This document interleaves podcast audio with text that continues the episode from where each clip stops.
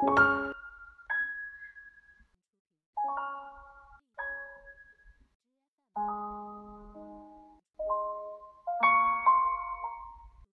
らしの基本。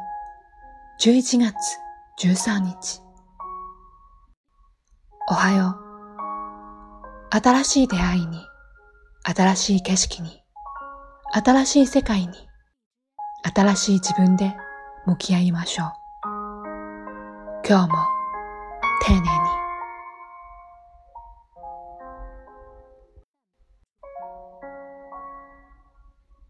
こんにちは。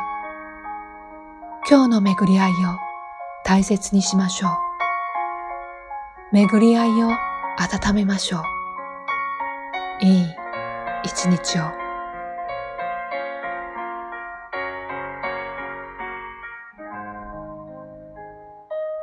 おやすみなさい。どんなことでもいつか役に立つのです。無駄なことはないのです。今日もお疲れ様でした。